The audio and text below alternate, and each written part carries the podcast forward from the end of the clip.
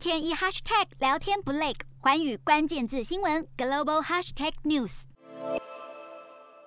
长期以来呢，新加坡一直以智慧型国家为愿景发展，研发多款机器人。目前进行巡逻机器人的测试，对路上出现社会不良行为的人发出警告，不过却引发侵犯隐私权的疑虑。这种机器人身上配有七个镜头，会侦测社会不良行为，像是在非吸烟区吸烟、违反防疫规定等等。但权益人士认为，隐私权正在被牺牲，对于自己的个人资料将如何被利用，民众几乎毫无控制权。不过，研究人员表示，巡逻机器人可以减缓劳动人力下降的问题，有助于减少步行巡逻所需要的远景数量。